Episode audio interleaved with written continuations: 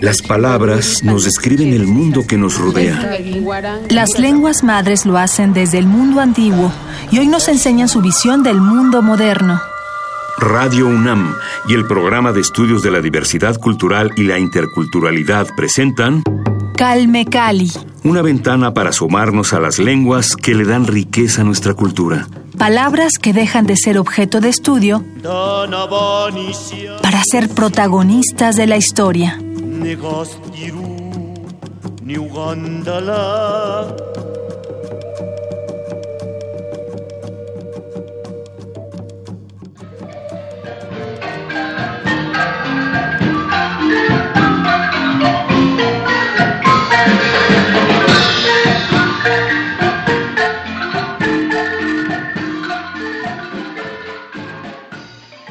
En la actualidad, los Mochó son una pequeña comunidad asentada en los barrios periféricos de Motocintla de Mendoza, el barrio de Campana, Canoas, Chelajú Grande, Chelajú Chico, Guadalupe y San Lucas. Con el establecimiento de la subdivisión de la familia de lenguas mayas, los especialistas presentan al motocintleco como una lengua proveniente del jacalteco asociado al ijil y al aguacateco. Los mochós dependen fundamentalmente de la agricultura, que constituye la actividad principal del grupo familiar. Sin embargo, el trabajo en las fincas cafetaleras del Soconusco y la venta del copal son los medios fundamentales del ingreso económico regional.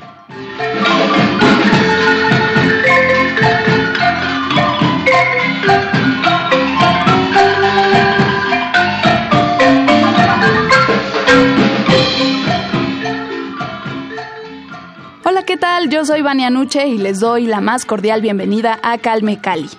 En esta emisión les compartiremos la parte final de la entrevista que hicimos a Iris Pérez y a Martín Matías.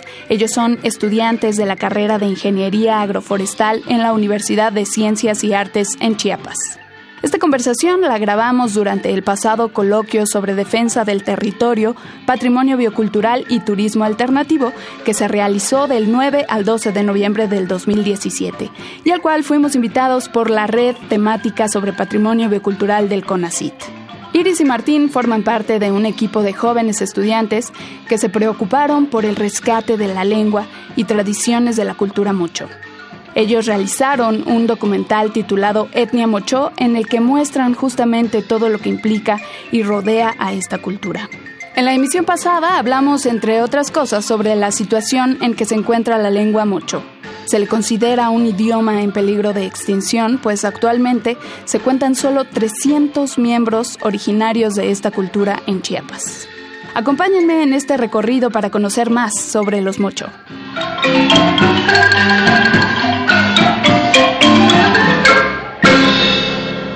Al principio de la entrevista nos hablaban sobre la vestimenta de los originarios de la cultura mocho. ¿Cómo es esta vestimenta? ¿Qué la caracteriza? Pues las mujeres se caracteriza por tener una blusa blanca y este un vestido color rojo. Es lo que los identifica y más que nada, como dice mi compañera, lo que más se identifica de ellos es el paliacate rojo. Es lo que les identifica y a los hombres pues una camisa blanca y un pantalón negro o blanco realmente y pues con sus paliacate. Es lo único que ellos deben de, tener. ¿Qué platillo es tradicional de la cultura mocho? Ellos matan una res de un gran peso para alimentar a cada uno de los de los habitantes que llegan a la casa mocho. Ellos realizan este lo que es en nuestro municipio se llama cocido es el caldo de, res con, con, verdura y tamalito de masa. Es lo que ellos realizan el 2 de octubre, donde ellos les dan de comer a cualquier persona que llegue a visitarlos en ese día, dando, digamos, hasta el último pedazo de, verdura, el último pedazo de carne, aunque ellos se queden sin, sin comer y nada más lleguen a comer un, un tamalito de masa, ellos reparten a cualquier niño grande, cualquier edad.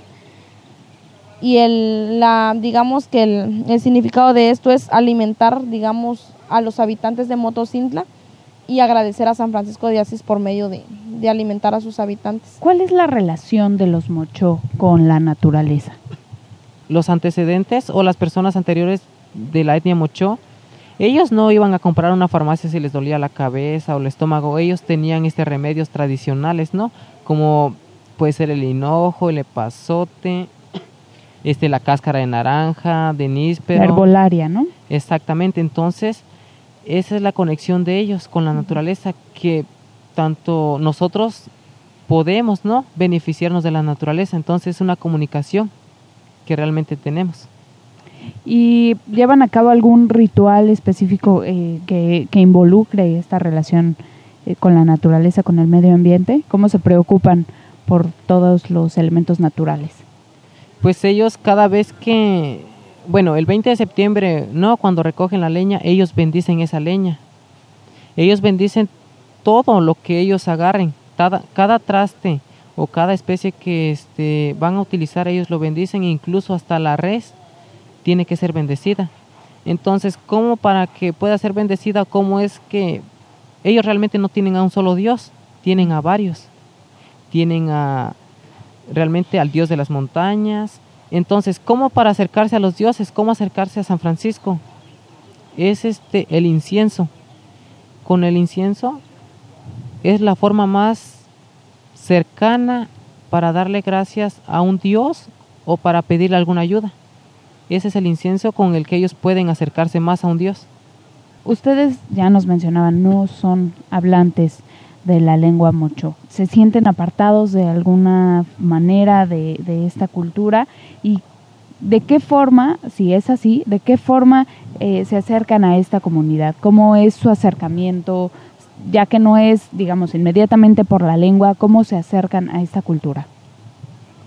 Pues por medio de la lengua, como ya lo mencionaba, pues no, nosotros no somos hablantes, nos relacionamos con ellos de igual manera ellos hablan normal que nosotros, simple y sencillamente que algunas veces cuando están ellos en, o realizando sus actividades, ellos hablan mucho cuando algo no quiere que uno sepa o son muy, digamos, muy, muy reservados para algunas actividades que ellos realizan. Entonces, cuando uno a veces está grabando o estaba, estábamos grabando, cuando no quería que nosotros escucháramos lo que estaban diciendo o del incienso o de la vela, ellos hablaban mucho pero prácticamente nosotros nos acercamos con ellos normalmente, ellos nos aceptaron y la verdad muy agradecidos con ellos de que igual nos dieron entrevistas, nos apoyaron en las, en las grabaciones, en decirnos las horas, fechas y cada una de las, de las actividades que ellos realizan, que entrada de flores, que la bendición de las velas, que el significado del, del arco, todo ello, ellos nos apoyaron incondicionalmente en, en cada una de las actividades que nosotros grabamos. Y principalmente los señores son de lo más de lo más sencillos que, que nos aceptaron. Hablándoles prácticamente les le dijimos para qué necesitábamos el documental.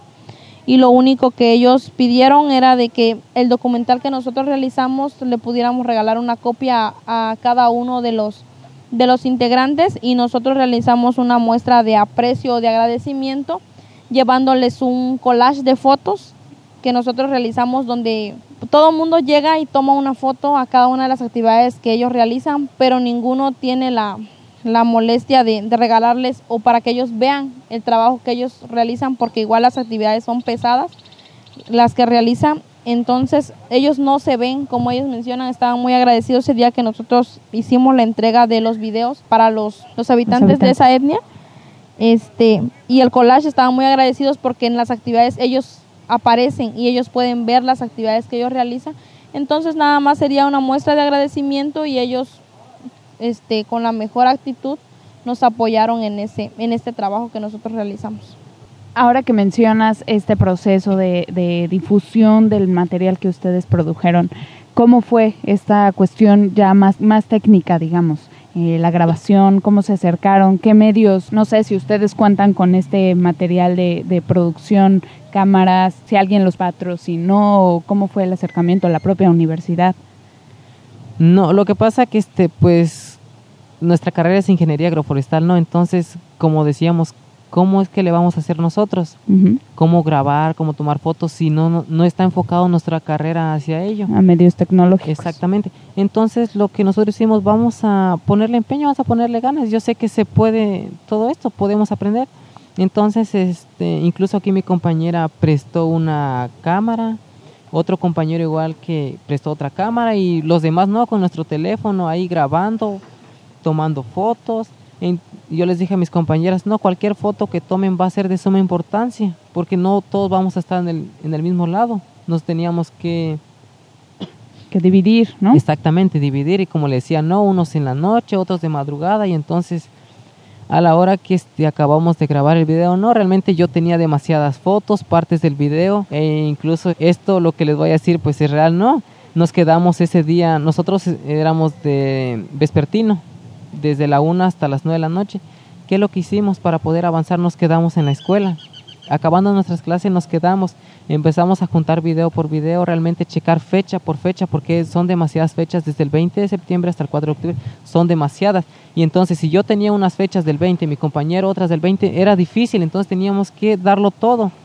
Teníamos las computadoras prendidas y nos regresamos a nuestras casas, pues ya eran las 3 y media, 4 de la mañana cuando salimos de ahí de la Unicach. Este, pues afortunadamente un compañero este le llamó a un amigo y nos llegó a traer porque de Chelajú, donde está la Unicacha al centro, pues está retirado. Está retirado, entonces nos llegaron a traer y pues le pusimos todo el empeño, incluso este lo dejamos todo listo y pues incluso le mandamos este un video a nuestra profe, ¿no? Que en ese tiempo nos daba la materia de etnobiología y diciéndole, "Profe, estamos avanzando con nuestro trabajo a las 2 de la mañana", entonces todos ahí con nadie tenía sueño porque realmente todos estábamos trabajando, ayudando. Y pues ese fue lo que más nos costó, ¿no? Este, juntar los videos y pues ya para hacer el documental completo, pues sí ya necesitamos a alguien que tuviera esa experiencia. Entonces fuimos con una persona que realmente este, lleva esa carrera, ¿no? Que ya lo tiene terminado y pues con él este, tuvimos que pagarle y además explicarle cómo iba a ir. E incluso esa vez nos citamos a las 8 de la mañana y terminamos como a las 3, 4 de la tarde saliendo de su oficina de él porque nadie podía salir de ahí hasta que terminara ese video, así habíamos dicho. Entonces, como éramos este un solo equipo, no, somos ocho, como digo, somos muy pequeños, pero realmente unidos, este hicimos este proyecto, incluso pues hasta ahorita decimos, no, qué padre nos quedó, pues ¿por qué no continuar con eso? Incluso acá este eh, acá en Jerusalén, donde pasamos a dar esta ponencia, los de la red etnobiológica nos dijeron que por qué no los acompañamos a ellos a otros lugares, porque ellos tienen una red, e incluso Eliber, que es de la etnia Tojolabal, eh, pues le voy a contar tantito, ¿no? Lo que él fue a dar la ponencia allá en nuestra, en nuestra universidad en la jornada académica. ¿Qué es lo que pasa con él? ¿Por qué se inspiró tanto en ese trabajo? Debido a que a él le hacían bullying por tener esa etnia, por ser tojolabal. Le hacían bullying los, sus compañeros. Él no se quedó atrás, al contrario, si él era un tojolabal, le dio una gran importancia e incluso no tiene mucho que fue a Ecuador e incluso creo que me parece que tiene otra salida a Perú y entonces se ganó una beca, ¿no? Exactamente, le dieron todo. Entonces ellos nos estaban comentando, ¿por qué ustedes no hacer lo mismo también? Aunque no puedan hablar esa lengua, pero pueden promover también esa etnia para que realmente todos lo conozcan. Como le digo, quedan como aproximadamente 300 personas y lo que no queremos nosotros es que se pierda. Entonces, si queremos, podemos este apoyar de esa manera y incluso nosotros también este no sé, lo vamos a platicar más al ratito porque ya nos dieron esa opción de que nos van a este a mandar un documento cómo es que para que nosotros podamos entrar a esa red o cómo es que nosotros podamos acompañar a ellos. Entonces va a ser muy padre, incluso tenemos este tenemos a los demás compañeros en espera para poder este, saber cómo va a ser su reacción de ellos. E incluso pues pasamos a dar la ponencia a tres hace ratitos y los tres no se nos quedamos así de que vamos a, a Michoacán o vamos a algún otro lugar, claro, ¿por qué no? Vamos, porque es una etnia que es de, de acá de Motocintla, de nuestra tierra, que solo es nuestra, no existe en otro lado. No, y es un trabajo fundamental el que están haciendo eh, y reconocerles también esta labor que ya lo mencionaban, ustedes no se dedican a hacer, su carrera no es, digamos, de hacer, hacer cine, hacer documentales, pero nació este interés y es de reconocerles a, ustedes que están aquí con nosotros, pero a todo el equipo de eh, ocho compañeros de esta carrera que se dedicaron a hacer esta investigación valiosa de la cultura mocho. Y bueno, para retomar el tema de la danza que mencionaba Iris, mencionaban los dos, que es fundamental en la cultura mocho, ¿cómo es la música? ¿Tienen instrumentos tradicionales? ¿Cómo se lleva a cabo esta producción musical en la cultura? Pues la danza se lleva a cabo por la marimba, una música de marimba, donde los danzantes mocho envían este o mandan a traer a unos marimbistas que son de Guatemala. Son creo dos de Guatemala y uno de Comitán, que este que ellos viajan cada año.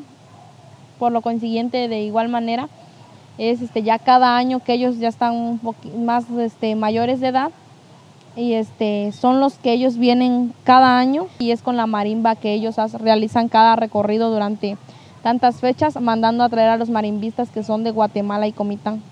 Nos mencionaban sobre eh, su interés por conocer la lengua mocho. ¿Cuál sería la estrategia que ustedes usarían para aprender la lengua? ¿Se acercarían a ¿Hay algún tipo de taller, alguna escuela que imparta esta? Digo, es muy reducida ya la población de hablantes de la lengua mucho, pero ¿a quién se acercarían para aprender esta lengua? Pues nos acercaríamos al coordinador, que es el que habla, algunas también de las que ayudan a la coordinadora de cocina, también la mayor parte de las señoras que ayudan a, a realizar lo que es la comida y todo eso, también hablan. Es ya muy poca, creo que de 300 que son descendientes del Mocho, mucho, mucho, son 80 que hablan la, lengua Mocho, más no hay, casi la mayor parte de los, como mencionaba anteriormente mi compañero, a los nietos les da vergüenza hablar la lengua Mocho.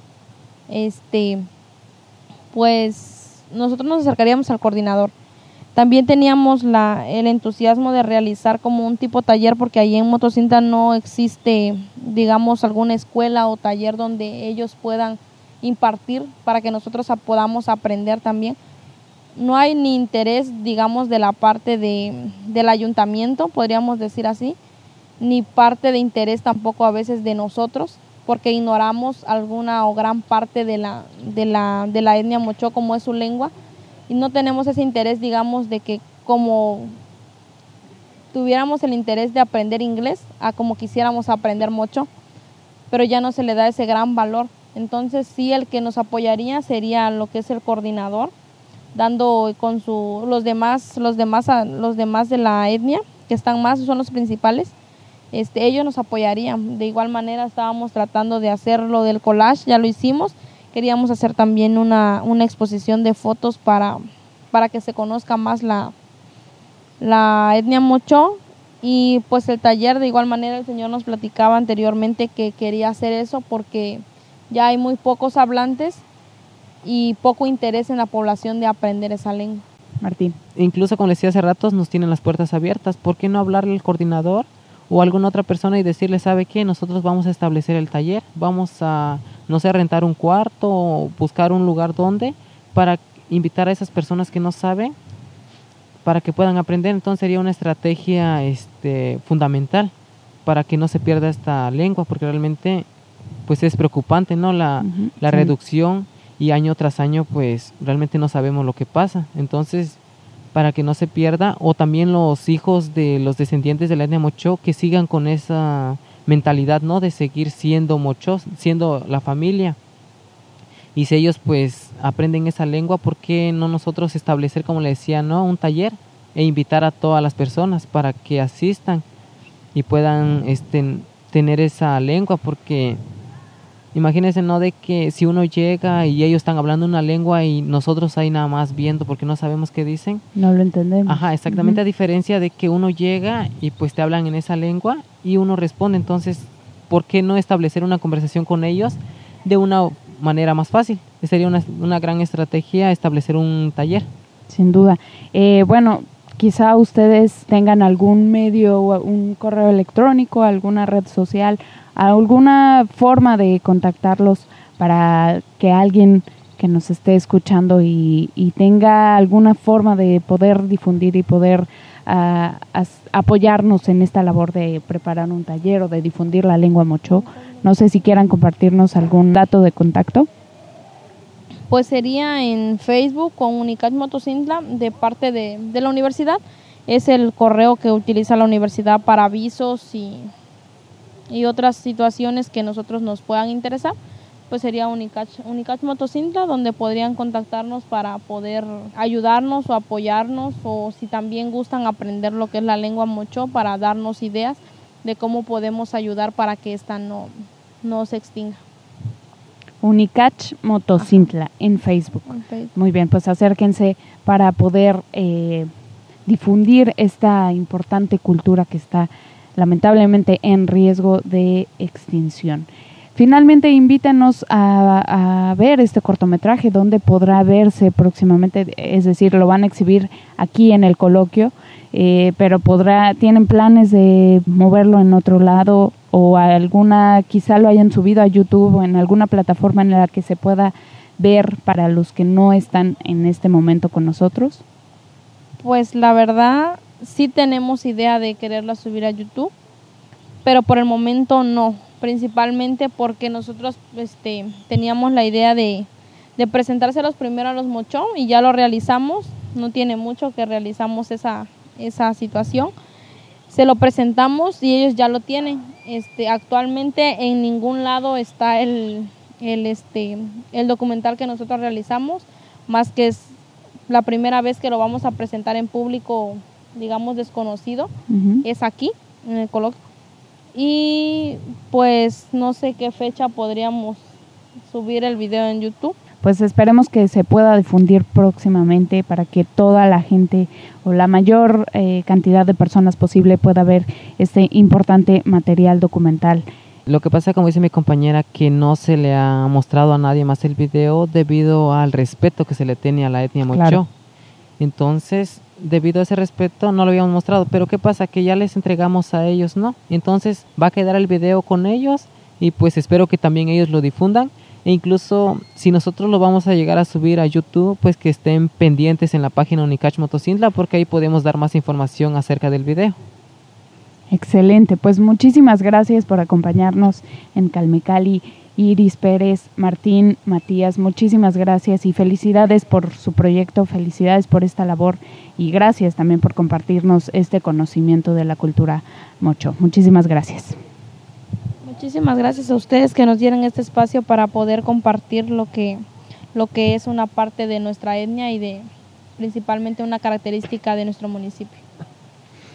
No, pues realmente muchas gracias a ustedes y pues qué mejor momento, ¿no? Qué gran oportunidad se nos dio de que ustedes también estén visitando este coloquio, porque es nuestra primera entrevista y pues qué mejor momento, ¿no? Para decirles que la etnia mocho todavía aún existe en Motocintla y que puede seguir existiendo si nosotros realmente apoyamos pues muchísimas gracias a ambos por acompañarnos en Calmical y muchísimas gracias a todos los que nos acompañaron en esta emisión. Por supuesto, gracias al Programa Universitario de Estudios de la Diversidad Cultural y la Interculturalidad de la UNAM y a la Red Temática sobre Patrimonio Biocultural del CONACIT que nos, y, que nos invitó a este gran coloquio y que hizo posible este viaje. Muchísimas gracias. Quédese con nosotros en Radio UNAM a través del 96.1 de FM. La próxima semana les presentaremos más sobre este coloquio, así que no dejen de escucharnos.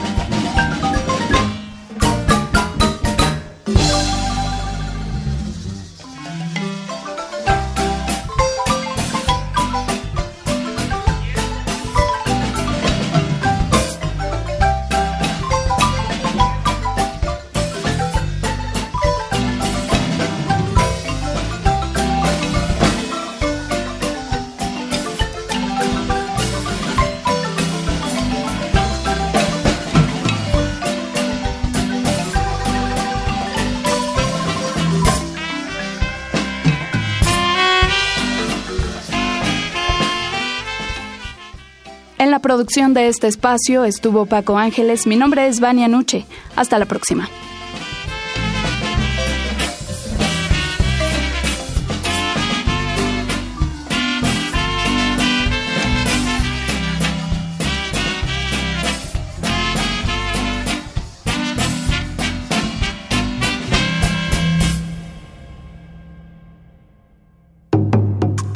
Radio UNAM presentó Calme Cali.